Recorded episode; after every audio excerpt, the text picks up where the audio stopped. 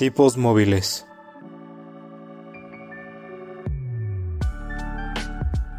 Un podcast que va más allá de los libros y de la realidad.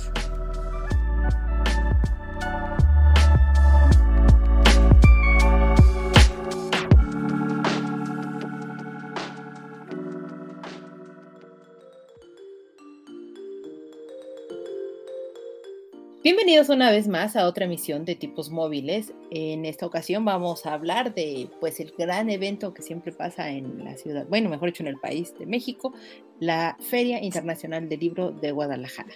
Y para hablar de este gran tema conmigo me acompaña una vez más David. David, ¿cómo estás? Bien, claro. ¿Y tú qué tal? ¿Cómo has estado? Muy bien. Eh, con muchas actividades, muchas cosas y, y demás de la adultez, pero bien, en general bastante bien. ¿Tú cómo vas? Pues vamos bien, esto de ser adulto es menos divertido de lo que esperaba. Nunca crezcan, por favor. Es ya horrible. sé. Háganle caso a Peter Pan. Háganle caso a Peter Pan, nunca crezcan. Sí, es horrible. Bueno, pues vamos bien, saliendo un poquito ahí de la gripa. A los a nuestros pot escuchas, por favor, cuídense. Es una temporada complicada, nueva sí. variante, nuevas cosas, nueva temporada en COVID-19 pero vamos bien, o sea, solo cuídense, el, la gripa y demás, está, gripe, perdonen ustedes, ha estado horrible últimamente y es como más fácil contagiarnos, por lo mismo que llevamos mucho tiempo en casita, pero pues ya traten de, de cuidarse y tener todas sus prevenciones para que no sea otra cosa. Correcto, siempre hay que seguir cuidándonos y como bien dices David, el hecho de, de estarnos resguardando también está siendo perjudicial. perjudicial, gracias no sea blur, entonces eh, eso nos está afectando, ¿no? Eh, bajando un poco más las defensas, por así decirlo, pero aún así hay que seguir con protección y todo por el estilo. Pero hablemos de temas un poco más amables, Davidcito, ¿te parece? Dime, dime. Y vayamos entrando un poquito en el tema. Cuéntame uh -huh. rápidamente, ¿qué has visto, leído, escuchado, etcétera, ¿Qué he visto, etcétera, leído, etcétera, escuchado esta semana? Pues estas semanas me ha costado un poco de trabajo el libro de Osho, la verdad es que lo, lo dejé en pausa, pero estoy leyendo manga. Estoy Ah, leyendo el manga de Boruto, sigue sin convencerme, Aliens, pero pues eh, bien, está la historia no se, no se ve tan mal. También estoy leyendo el manga de My Hero Academia. Ajá, buenísimo, cada vez está mejor, no les puedo decir más porque les spoileo. sí. Y pues este, he estado leyendo esa parte, escuchado, pues ya todos nos dieron nuestro Spotify Wrap, a menos de que tengan Apple Music o alguna de las otras. Perdóname. No, pues discúlpenme por tener Spotify, ¿no?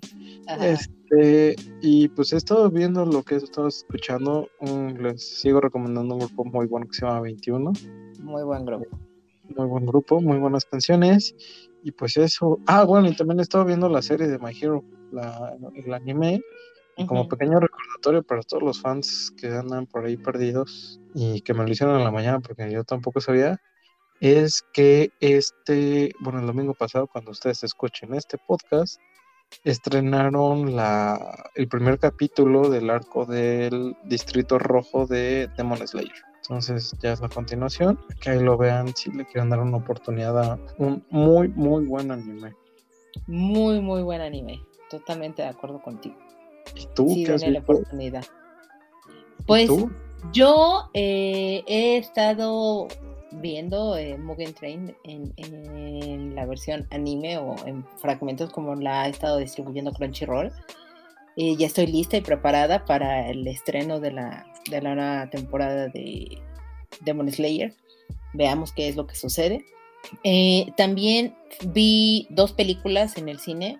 Una es La Crónica Francesa, ok. muy de Wes Anderson, muy agradable visualmente, compleja en el sentido de exceso de diálogos, exceso de velocidad en los diálogos, buenas actuaciones, pero se queda un poco meh. Ujú, Y eh, también es, eh, fui a ver La Casa Gucci, me agradó. Creo que le sobran unos 15, 20 minutos más o menos.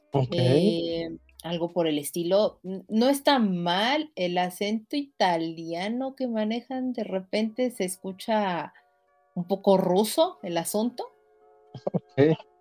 pero no es mala, o sea, está interesante ver los conflictos, ver una marca de super lujo que ha tenido pequeños puntos de decadencia, cómo, cómo se ha sorteado, cómo el peso de un apellido puede pesar tanto en una sola persona. Es buena, o sea, la verdad es que no se la van a pasar mal solo sí téngale paciencia. Hay una parte en la que se cae un poquito la historia, pero no demasiado. Y te digo, son esos 15, 20 minutitos como adicionales, pero bueno, no puedes hacer ya nada de ello. Sin embargo, creo que, queda bastante bien. Y yo me acordé que también vi otra película en el cine, he ido al cine, por supuesto, con todas las debidas eh, restricciones y precauciones, exacto. Y vi eh, Ghostbusters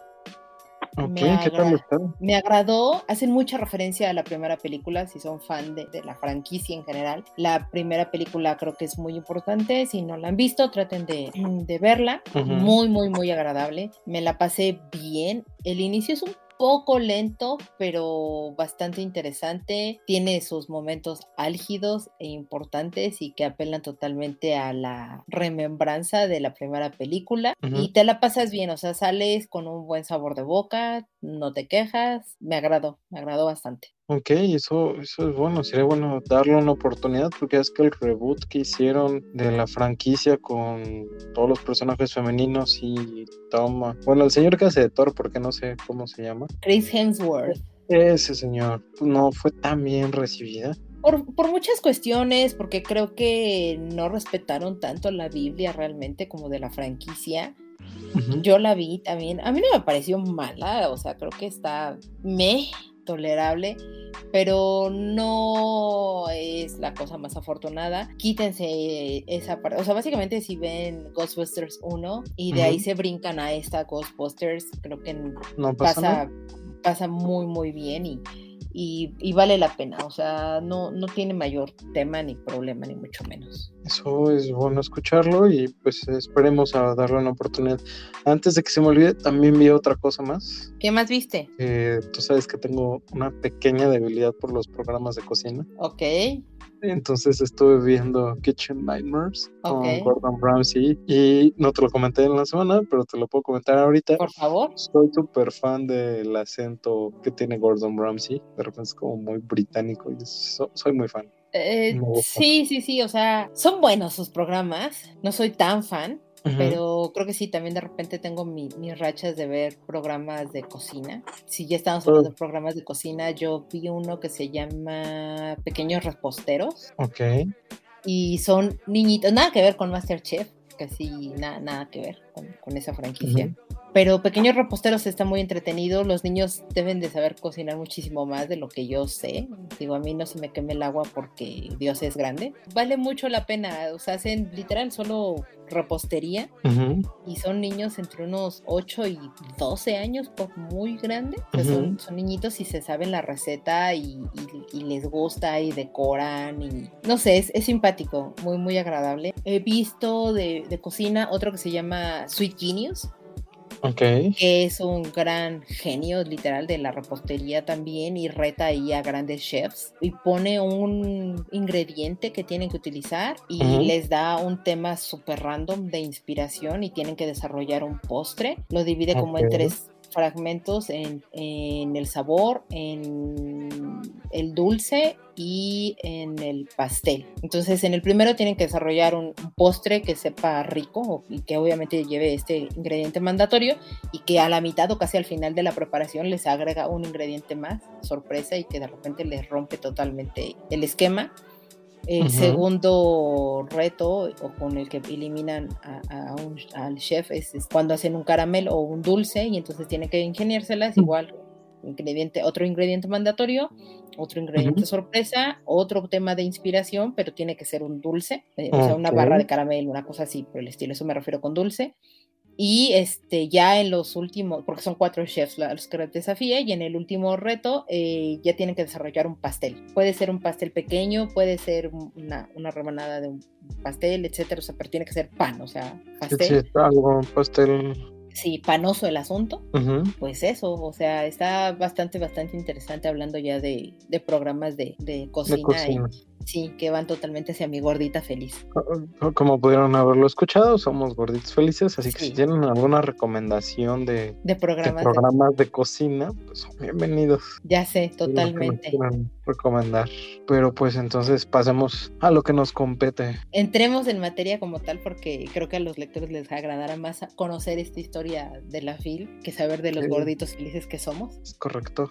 Hablemos de la Feria Internacional del Libro de Guadalajara, es una de las ferias más importantes que se corre aquí en el país. A modo internacional, evidentemente, es muy conocida. Existen muchísimas otras ferias en América Latina. Eh, está la Feria de Guatemala, está la Feria de, Bogotá, hay muchas otras ferias de, de libro en Europa, en fin pero vamos a concentrarnos en lo que sucede aquí en el país, que es la Feria Internacional del Libro de Guadalajara, mejor conocida como la FIL. Esta feria fue fundada hace 35 años por la Universidad de Guadalajara, fue concebida como un festival cultural donde la literatura es la columna vertebral de este evento y donde se tiene la participación de autores de todos los continentes y de diferentes lenguas. Entonces sí es un lugar donde se mezclan muchísima cultura, riqueza y por supuesto mezcolanza de idiomas y lenguajes que es muy gratificante. Eh, es un espacio para las discusiones académicas de los grandes temas que se cruzan en nuestra actualidad. Evidentemente está aquí el tema de la inclusión ahorita muy en boca, está también el tema de este, la crítica hacia el gobierno, en fin, o sea, son, son temas de repente muy incendiarios pero que son muy actuales o que son temas que están ocurriendo y que afectan totalmente al mundo de la literatura. Eh, está el apartado ahorita de los jóvenes, de los influencers, de lo que tienen que desarrollar como contenido y demás. Entonces, de nuevo, temas muy, muy actuales y que, que se afectan o que obviamente se derraman también en este apartado de la literatura. Siempre cuentan con un país invitado, con una temática en particular. Este año el país invitado es el, el país de Perú. Es un país que cuenta con una rica tradición literaria y que tiene muchas costumbres y que va a brindar la oportunidad para reafirmar las líneas imaginarias de enriquecimiento cultural que se tienen y fortalecer así muchísimo más los lazos y entregar esta parte de la tradición a, a la propia cultura que se tiene, ¿no? en esta ocasión, por esa razón, escogieron a Perú como el país invitado. Una muy buena elección. Es un muy buen país. Les tengo un cierto cariño porque una de mis jefas que en la vida es, es peruana, entonces es una persona increíble y pues por ende yo digo que todos los peruanos son increíbles, ¿no? La comida peruana también es muy increíble, perdonen ustedes. Sí, la, la comida peruana también es súper rica también. En fin, pero regresando al tema ya de los libros, pues obviamente al haber trabajado en una editorial, porque como ya lo saben y si no, los estamos reafirmando y los invitamos a que escuchen nuestros primeros programas, pero pues al, trabajamos en una editorial y al haber trabajado en una editorial, pues evidentemente este magno evento pues nos pega totalmente a, a las personas que estamos laborando en un en una editorial de una u otra manera. Sin embargo, como lectores, pues también es bien sabido que conoces esta feria del libro y que siempre quieres estar asistiendo o estar teniendo noticias al respecto. Así que Davidcito, yo te preguntaría, ¿tú has asistido a una FIL por placer como lector? Desgraciadamente, eh, que yo recuerde, no. Ok. Tal vez en las que hacían en mi escuela, pero no cuentan tanto como ferias de libro, sino eran eh, muy chiquitas, muy pequeñas. Pero así un evento tan grande. Ah, no, sí, sí fui a la del Zócalo. Ok. como antes de la pandemia, a buscar unos libros de, de, una editorial muy chiquita que me gusta mucho. Son libros de poesía del señor Diego Ojeda. Que va a estar, eh, o sea, creo que ya está en el país o va a estar en el país. está en el país, ya está en gira, de hecho ya estuvo en la FIL. Sí, firmando libros y este, todo. Firmando libros y todo. Tiene una editorial muy chiquita, se llama Mueve tu lengua, que de hecho presentaron un libro, pero eso ya lo te lo cuento, de un catautor mexicano. Pues si tienes información así rapidísimo, cuéntanos, ¿no? no este, es, un, cantautor mexicano un poquito famoso, no sé si lo conozcas, que se llama Edgar Oseoransky. ¿Lo he escuchado? Lo sí, medio de trova, estilo de Fernando Delgadillo. Este presentó un libro de poemas en la, en la FIL, tengo entendido. Me enteré ahí por, por, por este, unas publicaciones y fui la verdad es que siento que la FIL del Zócalo no es como la FIL de Guadalajara, porque trabajando en la editorial creo que la FIL de Guadalajara es la FIL. Es la, la feria, sí, o sea, es, el evento del año, correcto. O sea, incluso van muchísimo más autores, llevan muchísimos más estantes, tiene más producción que la feria aquí de la Ciudad de México. Y pues sí me gustaría alguna vez ir a la de Guadalajara. ¿Por qué no has asistido a una FIL de Guadalajara? Yo les tengo que confesar que no conozco Guadalajara, entonces por Fuertes declaraciones aquí. Fuertes declaraciones. Pero esperemos algún momento de la vida ir a Guadalajara y a ver qué tal está. Pero sí me gustaría ir mucho ir una, a una a la FIL, pero no se ha podido. Pero aquí la de la Ciudad de México estaba bien. Fui en la noche, así que ya no había muchos eventos. Y hacía muchísimo frío porque pues es en el Zócalo. Un poquito incómodo, pero estuvo lindo. Es una buena experiencia ver tantos libros reunidos y de repente encuentras muy buenas ofertas y promociones. Es una esencia diferente y creo que cada feria de libro tiene su propia esencia. Yo no he ido a la FIL de Guadalajara. He trabajado en varias de ellas, me ha tocado trabajar en varias de ellas por cuestiones de que he trabajado en una editorial, pero como tal nunca he ido ni como, ni como espectador ni como participante, pero sí he asistido a otras ferias de libro también aquí en la Ciudad de México he asistido a la feria de, minería, he asistido a la feria del libro infantil y juvenil, que tristemente lleva dos años sin ocurrir esa feria, muy trágico porque la cantidad de expositores y demás que se tenían ahí era increíble y que es literatura específicamente para niños y para jóvenes o adolescentes.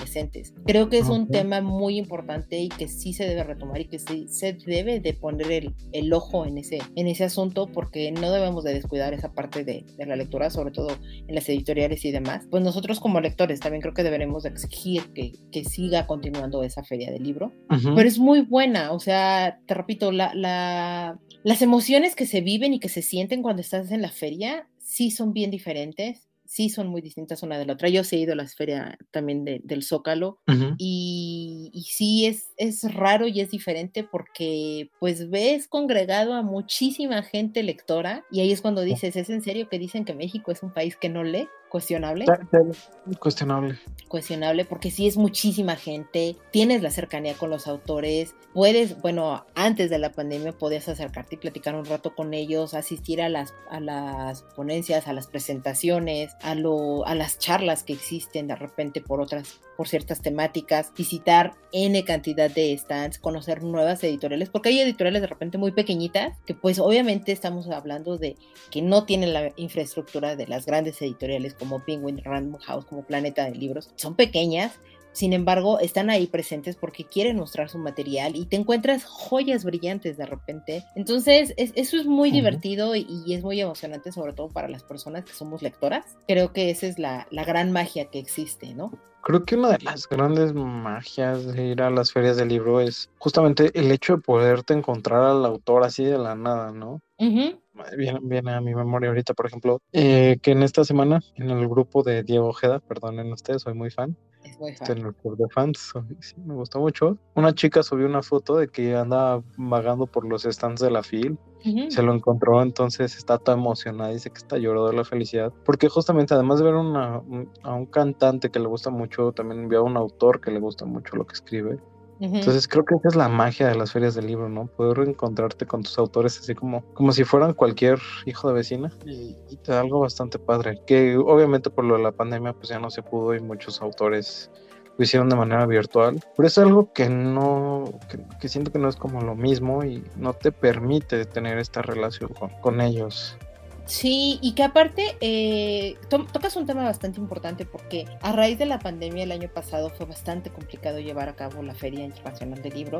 Este año pues ya es presencial eh, o en este esquema híbrido y yo honestamente creí que no iban a venir demasiados autores, sin embargo y viendo la, las, eh, los programas, o sea, el programa de, de, las editoriales en general, el programa de presentaciones, hay muchísimas actividades y que creo que, bueno, más adelante nos tienes datos de cómo fue el año pasado eh, en la FIL y este año pues no dudo que, se haya superado por mucho, ¿no? Entonces sí es muy sorprendente la cantidad de gente, digo, se, sigue en pandemia, está una nueva cepa, pero sin embargo creo que eso no está privando, o sea, el, el siguiendo la, cuenta de la FIL, me tocó ver que las, las firmas de, libros, por ejemplo, metieron a los autores como en unas cabinitas, así como de teléfono, ¿sabes? Todas pequeñitas y obviamente estaba la fila con distancia eh, necesaria entre cada una de las personas que estaban formadas.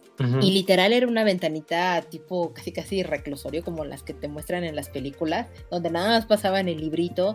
Y o sea, sí podían estar hablando con el autor y todo, pero, pero estaba, es una nueva manera, digamos, de interactuar con los autores, que creo que tanto los autores y los lectores es algo que extrañaban.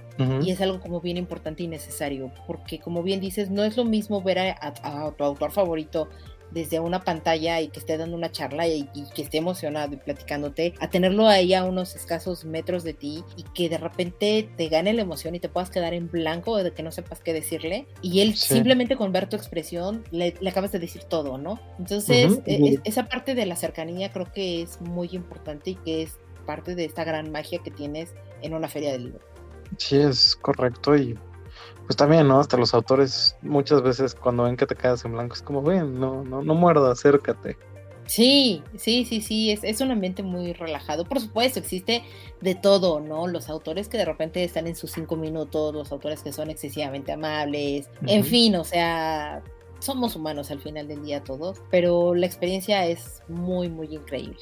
Sí, es algo bastante padre que todos deberían de vivir al menos una vez en la vida, ya sea del lado de un visitante o del lado de, una editorial, porque creo que es de las semanas más pesadas que tienen todas las personas. Híjole, ahí es, no sé, o sea, sí es una gran experiencia al trabajar en la FIL. Pero... Pero, pero, o sea, tiene, tiene sus grandes temas. Creo que sí, toda la gente que le gusta leer no debe de perderse a asistir a alguna feria de libro, no importa cuál sea, sea la más pequeña o la más grande, pero sí vivir esa experiencia es, muy, muy mágica y es muy maravillosa. Trabajar en una feria de libro, trabajar desde el otro lado, creo que ahí sí viene lo divertido. Es que... Porque, como bien lo dijiste, es el evento del año. O sea, la Feria del Libro de Guadalajara es el evento del año para las editoriales aquí en México. o sea, es el magno evento que literal se está planeando desde un año de antelación. Literal, ahorita termina este domingo la feria y a la siguiente semana, el, lunes, martes, más o menos, ya las editoriales están empezando a ver, ok, ¿qué vamos a hacer para el siguiente año? Para el siguiente año. No, es, es literal, así de importante y relevante es esta feria del libro para las editoriales, normalmente los grandes estrenos o los grandes lanzamientos los guardan para esta época del año, evidentemente, porque pues buscan traer a los autores, que vengan a presentar ellos su libro, que los autores y los lectores se, acerquen muchísimo más, y, y eso implica una cantidad de logística bestial pero así bestial. No es... un tema de una sola persona. Evidentemente por las fechas era complicadísimo tratar de invitar a, gente que ha estado muy involucrada en una feria de libro, pero igual más adelante podríamos invitar a, alguno de, nuestros amigos que sí están muy, muy, muy, muy pegados en, en este tema de la logística y que nos cuenten su experiencia pero sí es muy complicado, o sea, tener que ver los espacios, ver las acreditaciones, los vuelos, coordinarlos, los hospedajes, y estoy hablando eso solamente de los autores, pero también es de la gente que está en la editorial. ¿Cuántas personas van a asistir? ¿Qué días van a asistir? ¿A qué eventos o a qué presentaciones van a, asistir? ¿Con qué autores van a estar? ¿Qué editores y en qué momento van a estar eh, asistiendo? Eh, hay cenas, hay este, brindis, hay muchos eventos que son post la feria y que también hay que dar este servicio de cordialidad y demás a los autores, porque son invitados, o sea, son todos invitados como editorial, entonces no los puedes descuidar, ¿no? Sí.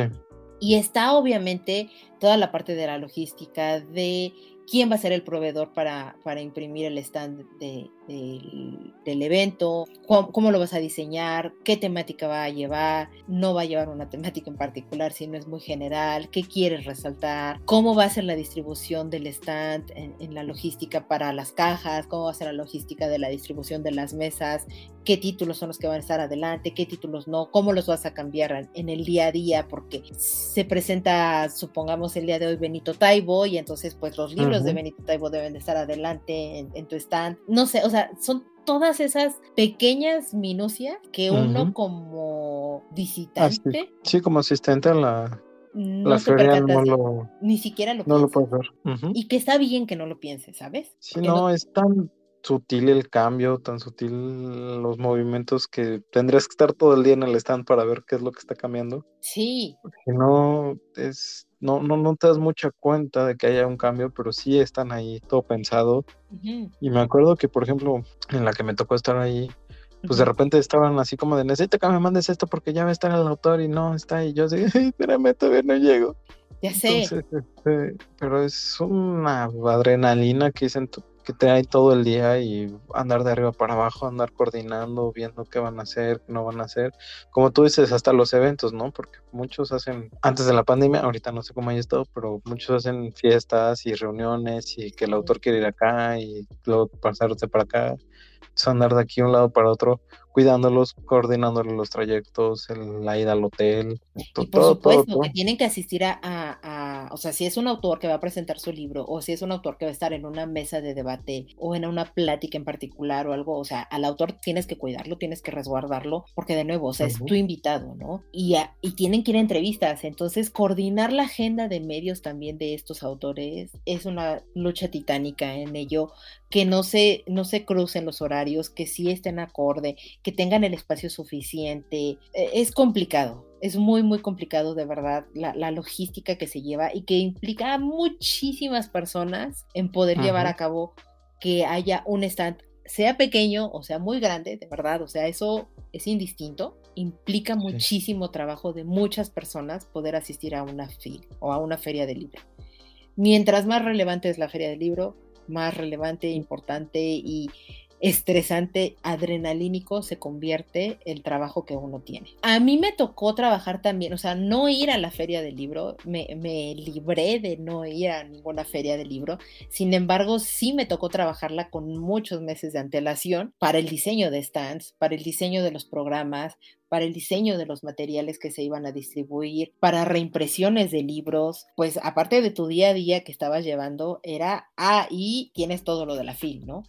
Entonces, llevar toda esa parte e, en, cuestión diseño era bastante complicado porque tienes que entregar con muchísimo tiempo de antelación todos los materiales para el stand nada más y que se pueda vestir, con mucho tiempo de antelación todos los materiales de los programas y que aparte los programas de repente se están moviendo, o sea, es muy complicado que tú digas a un mes casi casi ya es el final. Hay veces que en 15 días o algo así se cambian las fechas, las presentaciones y todo. Pues eso te cambiaba la jugada de este día tenía cinco autores y ahora ya tengo tres, pero el otro día tenía ocho y ahora tengo doce. En fin, o sea, sortear todos, todo eso y que se vea bien y armónico es muy, muy estresante. Y también empezar a ver la parte de la logística ya en, esta última editorial, trabajando más la logística de hay que enviar las fotografías de los autores para que la fila esté ayudando a promover los eventos, cuando llegan, ver o coordinar las, las agendas de los autores, porque pues también hay que entrevistarlos, hay que tomarles de repente sesiones de fotos, hay que ayudar a que nos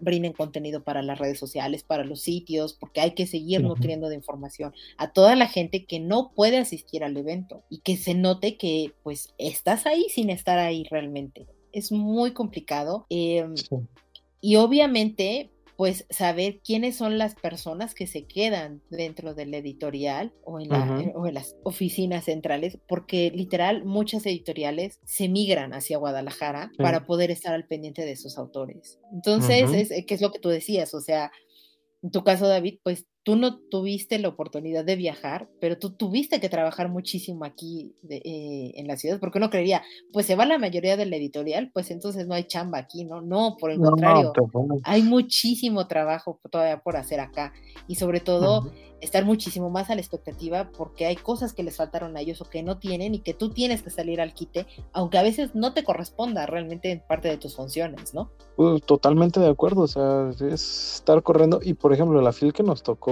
era una fil complicada. Bueno, tú te fuiste antes de que se, de que se realizara, pero ya estaba haciendo muchísimo porque estaba el señor, ¿cómo se señor Chobovsky. Ah, claro, claro, Chobovsky. El señor Chobovsky, que pues para la... la verdad es que yo no sabía quién era hasta que ya supe, pero para la mayoría de, las personas ya cuando lo sepa, saben de su trabajo, pues sí es un autor muy choncho porque es el que hizo le... Es el autor de Las ventajas de ser invisible, que ese es su primer libro y que fue un hitazo, un super bestseller es bueno el libro, la verdad. Y desarrolló ahora Amigo Imaginario. Amigo Imaginario, sí, que fue el primer libro que trabajamos juntos. Ah, qué, buenos recuerdos. Ah. Realmente, pues sí fue algo muy complicado, ¿no? Porque es un autor internacional. Sí. Lo tenían súper cuidado, lo tenían que de aquí para acá, casi casi como guardaespaldas. Por... En su burbuja. En su burbuja, sí, claro. Entonces, por ejemplo, coordinar la, la agenda de un autor así, pues sí, está cañón, ¿no? Sí. Sí, porque no te buscas solo un medio, te buscan varios. No, y además no solo nacionales. Sí, claro. Pues, en este caso, pues sí, hasta internacionales y estar viendo. Entonces, sí es todo un, evento. Y por ejemplo, la editorial de, Planeta, pues trae muchos autores desde España y hay que estar viendo vuelos. También vienen autores, este, medios de allá para acá para hacer, para entrevistas y demás. Entonces, sí es un el evento del año. Y mi duda es, ¿por qué crees tú que se desarrolló más en Guadalajara la feria del libro que la de aquí, la de la Ciudad de México? Yo creo que es totalmente por logística es muy, muy, muy, muy complicado poder coordinar en una ciudad, por ejemplo, como Guadalajara, que es una ciudad relativamente tranquila, muy entre comillas. Entonces, creo que ahí ya es más a cuestiones de, gobierno y demás, y, estoy así especulando totalmente al respecto, pero yo creo que fue por eso, porque imagínate tratar de coordinar y, soportar la cantidad de gente que viene, literal de todo el mundo, en una ciudad que ya es bastante, bastante caótica. Sería todo un caos.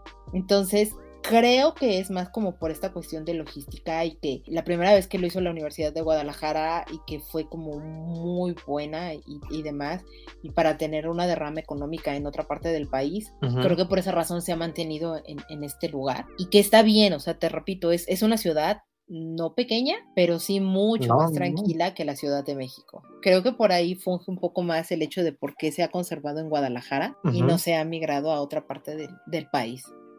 Que digo, también están las ferias en Monterrey, están en la feria en Guadalajara, que diga, perdón, en Monterrey, en Oaxaca, en este, en, ay, se me está escapando por ahí alguna otra, perdón. Eh, eh, hay varias, o sea, a lo largo del país y a lo largo del año hay varias ferias de libro en, en, el país y que son también importantes. O sea, la feria de Monterrey es, es, importante porque obviamente tienes conexión directa en la frontera con Estados Unidos, etcétera, pero la que es así sumamente gigantesca es la feria del libro de Guadalajara. Sí, no, total, totalmente. Es un monstruo. Sí, sí, es un monstruo. Es, es, es un, el lugar de exposiciones que es muy grande gigantesco y que asisten por, o sea, su relevancia, pues es como la feria de, Milán también, que es sumamente importante, o como la, feria de este, Brasil, se me olvidó ahorita, la de Sao Paulo, también es gigantesca. Entonces, sí, cada, cada región de repente tiene ahí su, su magno evento y que pues, las editoriales sí o sí tienen que estar ahí presentes.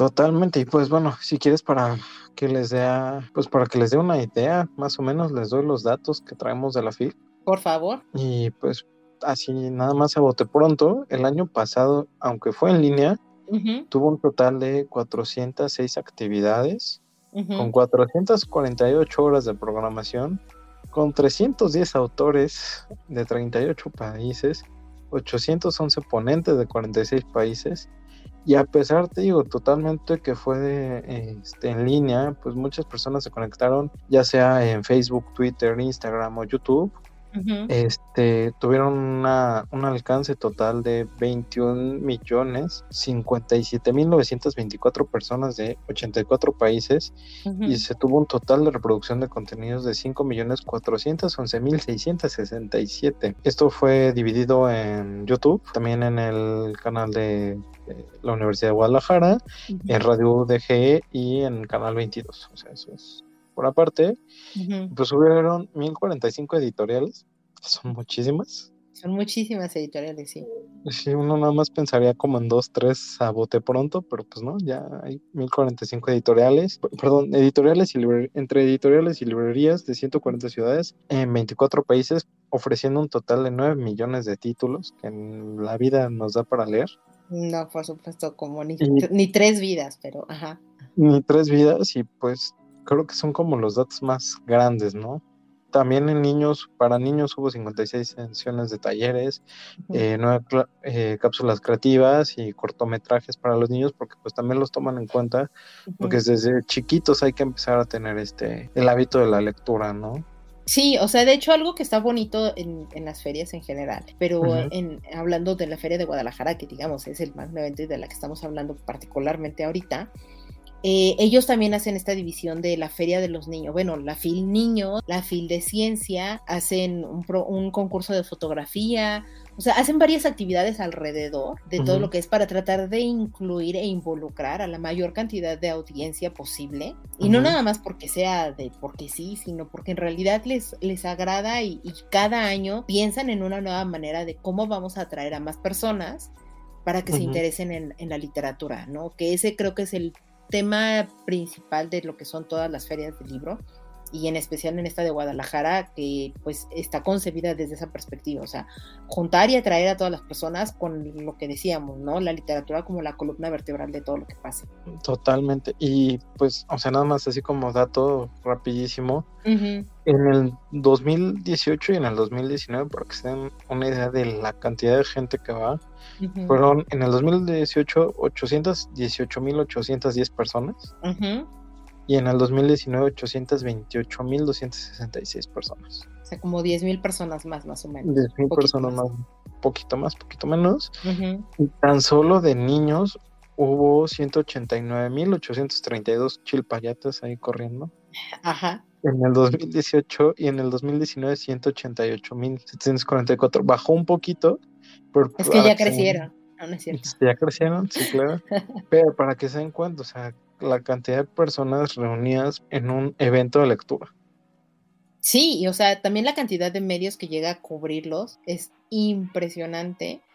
Aquí revisando los datos, en 2018 asistieron 492 medios y en 2019 fueron 525 medios, o sea, aumentó relativamente la cantidad de medios a cubrir y así sucesivamente, o sea, de verdad hay medios que a veces no tienen ni siquiera nada que ver pero porque asisten de repente artistas. Este año, por ejemplo, vi que, que asistió Gael García Bernal. Estaba en una, en una mesa ahí sentado. Eh, ¿Así? Nada más. Así, o sea, desconozco exactamente en qué, en qué ponencia, si estuvo presentando algún autor o algo por el estilo, pero traen de repente a ese tipo de luminarias para que presenten los libros, para que platiquen con los autores, porque son amigos, porque se admiran, porque no lo sé, o sea, puede ser muy variable la situación de por qué el autor no es que presente su libro él solito, sino siempre lo acompañan otras personas para que lo, lo, lo, entrevisten, para que platiquen de anécdotas, para que platiquen cómo estuvo la situación de concebir el libro.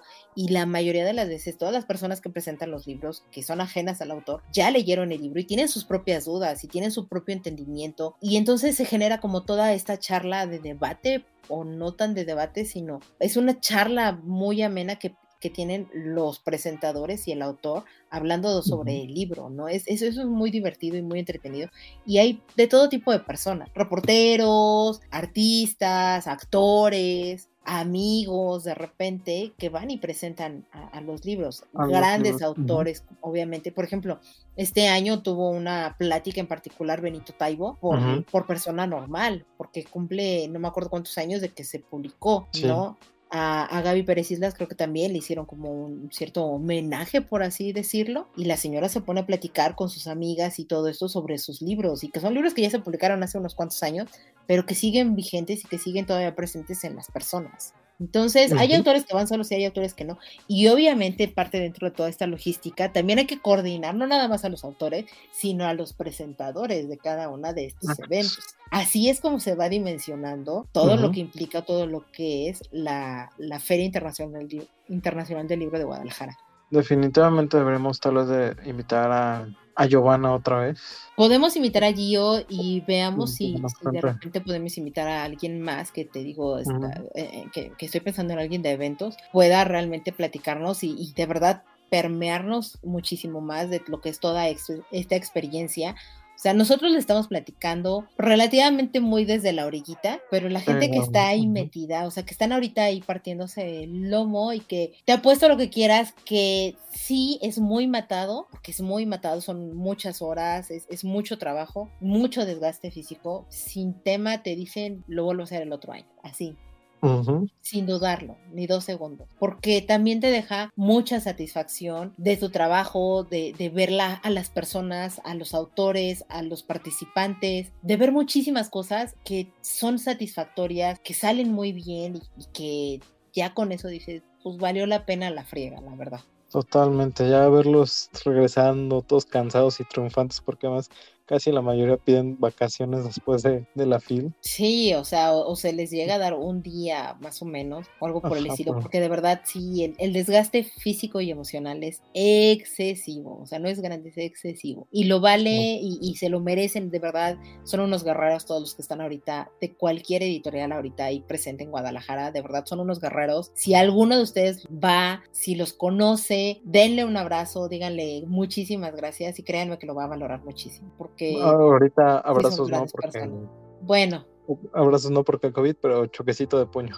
Exacto, Exacto, porque de verdad sí se lo merecen y, son grandes personas las que se encuentran ahí y que la industria de repente editorial es tan pequeñita que también es un encuentro incluso entre amigos, ¿no? Porque puedes trabajar ahorita en una editorial y mañana en otra editorial y ahí sabes que en Guadalajara te los vas a encontrar y es un reencuentro de mucho cariño y de mucho respeto por el trabajo de la otra persona.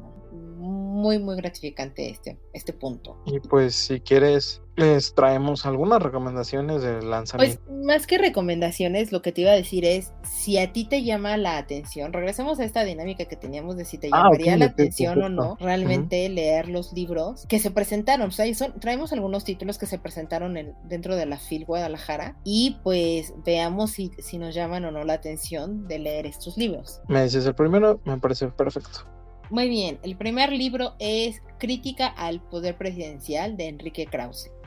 Este libro vislumbra la posibilidad de reconstruir la concordia perdida en México, cuyo camino está en la convergencia entre los partidos de oposición y una activa y valiente sociedad civil. Todos conocemos a, Enrique Krause, de repente lo incendiario que es. Dime, ¿te llama la atención o no te llama la atención leer este libro? Podría leerlo, pero no sería como las lecturas así prioritarias de la vida. O sea, sí, pero no. ¿A, ti te llama la atención? No, a mí creo que no me llama tanto la atención, o sea, conozco el estilo de Krause, me agrada, pero no soy tan fanática. Eh, es complicado el señor Krause. Es complicado. Ah, la siguiente te la, te la digo yo. Sí. La Bestia de Carmen Mola corre el año 1834 en Madrid, una pequeña ciudad que trata de abrirse paso a más allá de las murallas que la rodean. Sin embargo, sufre una terrible epidemia de cólera y no solo la peste es lo único que aterroriza a sus habitantes, ya que también aparecen cadáveres desmembrados de niñas que nadie reclama. Fue la novela ganadora del Premio Planeta 2021 y está envuelta en mucha polémica en España. Eso ya se los contamos después. Sí, es una, una obra que ha sido bastante polémica, que que, tristemente creo que no ha sido más allá, o sea, no ha sido tanto por el contenido de la obra, sino del autor. Y, que está traspasando cosas y demás. Entonces está siendo complicada en ese sentido. Me entristece un poco porque la polémica está en torno a otra cosa y no al contenido como tal del libro mismo. Eh, es un thriller, me llama la atención por el hecho de que sea un thriller, pero no sé qué tanto me aleje la polémica en la que está viviendo. Híjole, yo sí se me antoja por la polémica y porque también se escucha interesante. Ok, pues Entonces, podríamos considerarlo. Sí, podríamos considerarlo. Creo que nos llama la atención a los dos por situaciones relativamente diferentes, pero... pero podemos considerarlo. El siguiente título es El hijo del capitán Trueno. El autor es Miguel Bosé.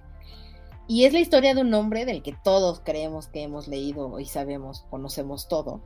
Y cuando ves el título te cuestionas, ¿qué me puede contar que no sé? Pero al final del día es una historia que comienza con los cuentos atemporales de unos niños perdidos a merced de un padre todopoderoso que está acostumbrado a que su voluntad sea la ley. ¿Te llama la atención? No. A mí tampoco me llama la atención absolutamente en nada. No, no, no, no soy, no soy fan de Miguel Bosé, mm, ni de sus, bueno, solo de una de sus canciones. Eh. Pero ese señor me genera una, me genera repelús. Ok, ok, ok.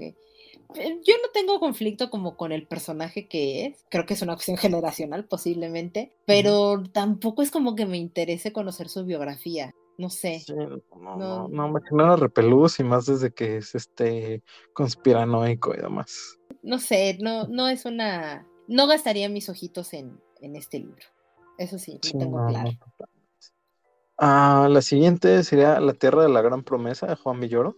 Pues es de Roberto, un documentalista que habla dormido, casado con una periodista que trata de descifrar lo que dicen sus sueños.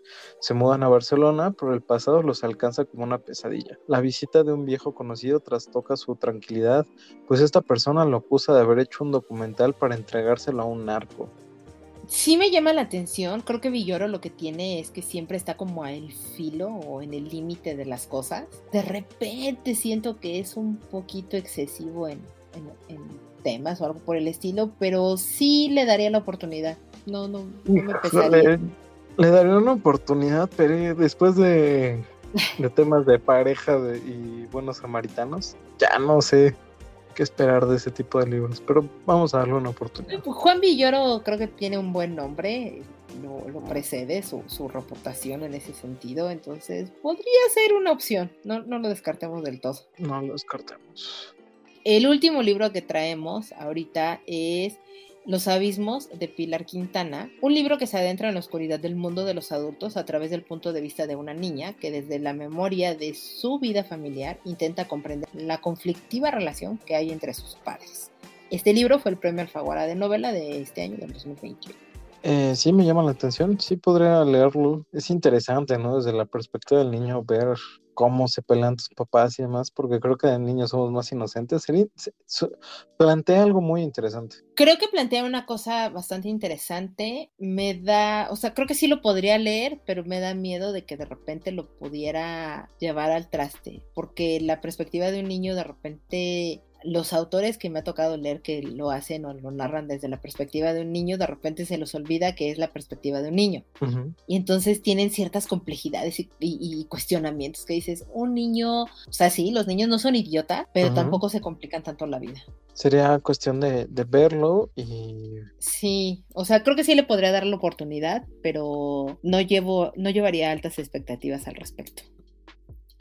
Y bueno, esas son como algunas de las de los lanzamientos y presentaciones que hubo en esta gran feria. Por supuesto, hay muchísimas más actividades, hay muchísimos más títulos que se lanzaron de grandes y pequeñas editoriales. Entonces, dense una vuelta, vayan a la editorial de su confianza, busquen el título, platíquenos de repente cuál es el que se les antojaría a ustedes, por qué no nos hacen de repente una recomendación. Pues vemos y lo vamos leyendo en a lo largo del año para que podamos platicar sobre él. Y a raíz del programa anterior que hablamos de El Médico, nos llegaron preguntas, Davidcito. Ok. Adam, nuestro buen amigo Adam, que nos acompañó en el, en el episodio de libros de terror y que hablamos profundamente y que es todo un gran conocedor de Lovecraft, nos dejó unas pequeñas preguntitas. Dice, tomando en cuenta que el médico es bastante extenso, ¿cuánto tiempo les toma leer un libro de esta magnitud? Cuando lo leí la primera vez, sí me aventé como tres semanas más o menos. Pues no es mucho tiempo, ¿eh? No, no es mucho tiempo. Y la segunda vez, y tercera y cuarta y demás, y ya fue como una semana, más o menos. No, pues te tardas nada. Yo, yo me tardé mucho, pero porque lo leía así, me lo iba chiquiteando, porque no quería devorarlo. Ya al final, o mejor dicho, creo que un poco menos de la mitad en adelante sí lo leí muchísimo más rápido. Yo creo que me eché como un mes, ¿no? Más o menos como un mes. o sea, sí, como un mes me, lo eché, pero libros más extensos me he tardado, pues, como es un poquito menos, como tres semanas más o menos. Como tres semanas. Sí. La siguiente pregunta que nos deja Adam es, ¿creen que leen rápido o avanzan más lento de lo que les gustaría? Yo digo dependiendo del libro. Por ejemplo, en el caso del médico, digo, yo me siento que yo me fui lento, pero porque yo quise irme lento. Pero en general, para mí es eso, dependiendo del libro y que tanto lo esté disfrutando. Por ejemplo, la, la, sombra del viento, que también es un libro relativamente extenso, no tanto, pues me lo inventé muy rápido, pero porque quería saber qué pasaba y al final ya empezaba a dejar un poquito más porque para mí se fue cayendo un poco, ¿no? Sí, lo, lo recuerdo bien. Ah, pues es que igual concuerdo contigo, depende del libro. O sea, a veces siento que voy muy lento, que el libro nada más no se da, y otras sí siento que así, Ay, ¿en qué momento? ¿En qué momento ya voy hasta acá? Pero sí depende mucho del libro. No tanto como tú de que decida leer el libro poco a poco, sino que de repente me empiezo a clavar en el libro y se me va de volada. Sí, es, no sé, creo que la historia influye demasiado en eso. Totalmente. Eh, ok, otra pregunta más que nos deja. Dice, muchas veces veo estos cursos de mejora tu lectura leyendo X cantidad de palabras por minuto. ¿Creen que esto funciona? ¿Importa la velocidad de la lectura? Creo, o sea, sé que sí funciona, porque conozco a alguien que tomó uno de estos cursos y sí lee rapidísimo esa persona. Pero creo que también de las cosas que te enseñan en esos cursos es precisamente a que sepas en qué momento emplear la, la técnica que ellos te enseñan porque si no, pues imagina, o sea, creo que sería lamentable si no pudieras llegar a disfrutar realmente la lectura, ¿no? De, uno de estos, o de un libro que estés ansiando muchísimo, porque pues leer rápido. Sí influye, por ejemplo, la, la, o, la o sí es importante la velocidad de lectura, pero es dependiendo de qué estés leyendo. Normalmente estas técnicas de lectura rápida creo que se dan mucho para, por ejemplo, para abogados o o gente que tiene que leer mucho de estos escritos que son un poco tediosos y no tanto, pero son extensísimos, sobre todo para su trabajo, creo que ahí influye mucho. Ya llevarlo eso a la literatura o a el placer de leer, no, no aplicaría tanto. Pues es que o sea, igual yo, yo creo que sí funciona porque tengo una amiga que se llama Diana. Hola Diana, que nos estás escuchando, que no creo. Hola Diana. Que me acuerdo que una vez para su cumpleaños le hice así una cartita toda bonita. Así, ay, te deseo lo mejor, eres de mis mejores amigas, ah, bla, bla, bla, bla. Creo que me tardé como una hora escribiéndosela y la niña me la leyó en dos minutos y me dijo, es que tomé un curso de esos de lectura rápida que nos ve. Entonces siento que a veces se les se les complica y sí importa la velocidad de lectura porque de repente cuando estás leyendo algún texto y lo lees rápido solo por leerlo rápido no se te queda y no lo disfrutas entonces a menos a mí me pasa que, que ¿cómo se llama? que pues me tengo que regresar al, párrafo o a lo que haya leído porque me quedo con cara de qué. Entonces me ya trato de, de, leer un poquito más lento. Sí es importante la velocidad de lectura, considero yo. Sí, o sea, sobre todo por la parte de la retención, pero te digo, o sea, para mí creo que es en este sentido de te deben, o sea, un buen curso de estos creo que te debe de enseñar en qué momento emplear y en qué momento no tu técnica, porque creo que es más eso, una técnica de lectura y es y pues tú al final del día tu sentido común es el que te determina en qué momento emplearlo o implementarlo y en qué momento no. Depende de cada persona. No sé, a mí no, no me llama la atención tener un curso de estos, pero tampoco me en la necesidad de tener que leer así excesivo exceso monto de hojas y que no le vea fin. Es complicado, depende mucho justamente también de lo que estás leyendo. Y pues la última pregunta que nos dejó es, en general, ¿cuánto les toma leer un libro promedio? ¿Un par de días, una semana, un mes? De nuevo, creo que depende del libro. Em, por ejemplo, para que no extrañes David que meta a Neil Gaiman en nuestras conversaciones. Vamos a hacer un recuento, vamos a poner un El bingo. Sí, es un bingo, totalmente. El bingo, así. Ah, ya dijo Neil Gaiman, check. check. Los libros de él no me tardo tanto en leerlos. Los que son novelas, no me tardo tanto en leerlos. Me tardo como dos semanas y media, por mucho. Por mucho, sí. Y o sea, hablando de un libro extenso tipo Neverwhere, de Graveyard Book más o menos, que son extensos, más o menos. El que más me tardé un poquito ha sido Good Omens pero porque ya hablábamos, ¿no? En el programa, de repente es complicado entrarle al libro por lo complejo que tiene en, la narrativa, pero no fue demasiado. Pero depende, de nuevo, del libro, porque... Y eso es diciendo, estoy leyendo un libro que es en inglés. En español no me tardo tanto. Leo un poquito más rápido en español que en inglés. Sí, es que en inglés pues te toca un poquito más de trabajo, ¿no? El estar de repente entendiendo el concepto. Puede ser. En mi caso, pues sí, me voy mucho a los, a los extremos, porque por ejemplo, la vez que más rápido he leído un libro, y todavía me acuerdo porque fue todo un logro para mi persona, fue leer Harry Potter y la piedra filosofal. Creo que la segunda leída o tercera leída que le di en un día. Eso fue como lo más rápido que he leído un libro. Eh, la sombra del viento, por ejemplo, me acuerdo que me lo eché como en tres días. Te lo echaste rapidísimo, la sombra del viento. La sombra del viento creo que yo me lo eché como en semana y media. Sí, no, estaba súper clavado con la sombra del viento, entonces lo leí como en tres días. También, por ejemplo, me acuerdo que un tumbaburros como amigo imaginario, que también son como 800 y cacho de páginas. Me lo aventé creo que como en cuatro días porque también estaba bien clavado, entonces era de en el metro leo, en mi casa leo, en el, la ida al trabajo leo, entonces me la, viví leyéndolo. Eso y porque también ya no quería cargarlo en la mochila. es ah, que sí, es muy gigantesco muy gigantesco. Ese sí lo leí como en cuatro días, pero libros, por ejemplo, como. Eh, perdóname. No, no, por favor. Como con Gil, con el Gaiman, eh, sí me costó mucho trabajo y por ejemplo ese sí me lo aventé como en tres semanas y ni siquiera lo he terminado. Ah, bueno, pero ese es Good Omens, ¿no? Ah, sí, Good Omens. Good Omens. Porque Neverwhere ya lo leíste y The Graveyard sí, Neverwhere lo leí. Eh, por ejemplo, The Graveyard Book lo, lo empecé a leer, lo dejé, lo retomé y también lo aventé después como en una semana, ¿no? Más o menos. Es que sí varía mucho el libro porque hay unos que dices, ¿no? Lo voy a, todo el tiempo que me tarde, pero lo tengo que terminar. Y otros si dices así como de, estoy tan clavado en el libro que no me importa no dormir, necesito respuestas. Ya sé. O sea, a mí me pasó, por ejemplo, un poco eso con la cadena. O sea, yo me tardé una semana en leer la cadena y me tardé eso porque nada más leía en los trayectos del trabajo al, a la casa y así. Solamente leía ahí. No, no, el libro no lo tocaba en ningún otro momento de la vida. Por eso me tardó una semana. Pero si no, yo creo que me lo hubiera echado como en dos días. Menos. Y por ejemplo, En Llamas se llama, creo, en español, Catching Fire, de los Juegos del Hambre. Me lo eché en un día, así de, hilo. Muy, muy rápido. Es un libro que me leí muy rápido. El final de la saga de. Ay, ¿cómo lo pusieron aquí? De Divergente. También me lo leí en un día, el final. O sea, porque ya quería respuestas, quería ver y el final de esa saga me gustó mucho se me hizo muy atrevido, innovador, interesante. Me lo, leí muy rápido. Entonces, sí, creo que influye demasiado del tipo de libro que estés leyendo y cómo te está envolviendo el autor mismo en la historia. Que quieras, que quieras o no saber, ajá, ya las respuestas. Sí, por ejemplo, el manga de Demon Slayer, me acuerdo que también me lo aventé rapidísimo porque está bien bueno, entonces era con, ay, bueno, un capítulo más, no pasa nada. Ya sé, es que creo que ese, ese es aparte de los grandes, de las grandes peores cosas que te pueden pasar. Al siguiente punto lo dejo, en el siguiente punto y aparte, bueno, al siguiente capítulo, la siguiente hoja, y así termina su libro. Sí. Y así es como de repente es que de repente, ah, ya se acabó y de repente es, complicado porque te genera esa, ese sentimiento de vacío. Cuando terminas un muy buen libro que te clavó y es con el rayo, cierra que le...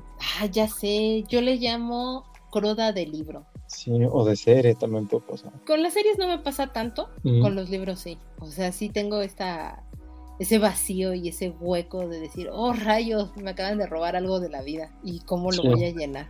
Me, genera mucho conflicto a veces en, muy buenos libros tener ese hueco y, tengo, para mí yo le llamo cruda de libro y normalmente lo lleno con algo muy simple o muy banal y las cosas que son así de repente me tardo un mes leyéndolas, pero porque le estoy rindiendo luto y duelo a el gran libro que terminé de leer. Es que a veces es muy complicado, pero pues sí, eso, en resumen, eso sería el tiempo que nos tardamos. Ya sé, nos fuimos por otro lado. Perdónanos, Adam.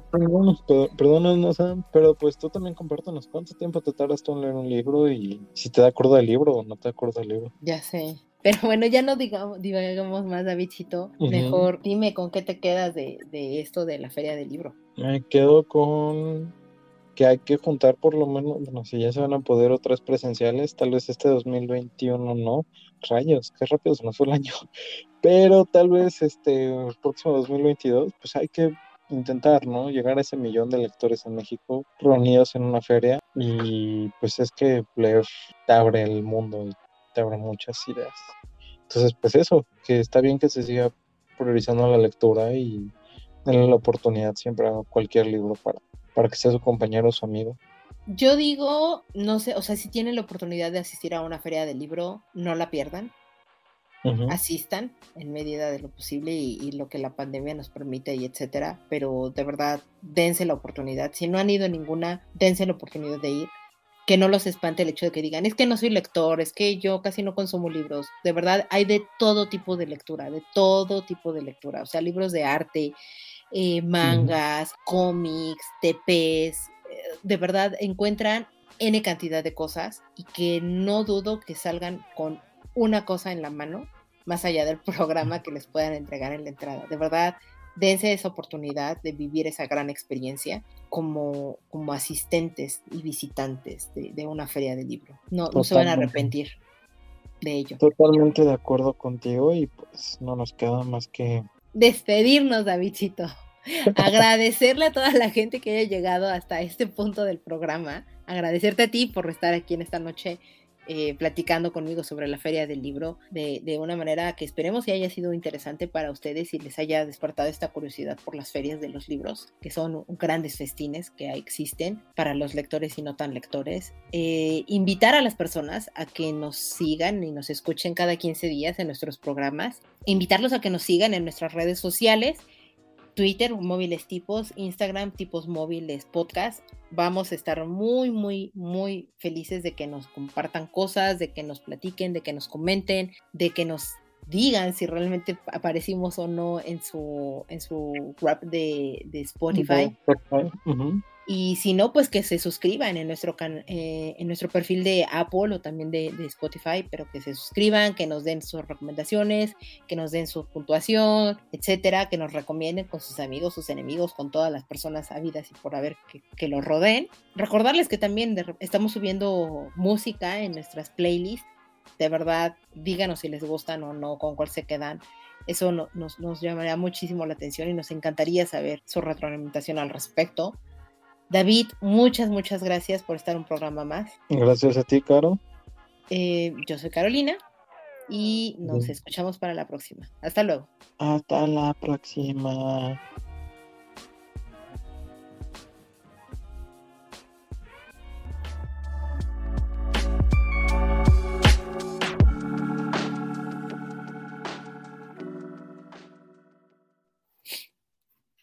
Y alguien tiene Ya sé, siento que me escucho tan moquienta.